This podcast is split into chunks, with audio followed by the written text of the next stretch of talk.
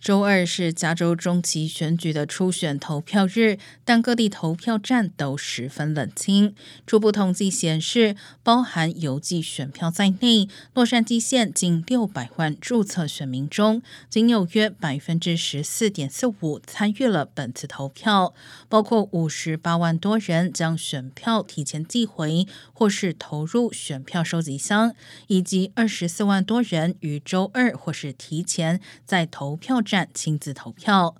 洛杉矶县选委会将于周五公布更新的投票人数统计，但预期本次初选投票率将创下新低。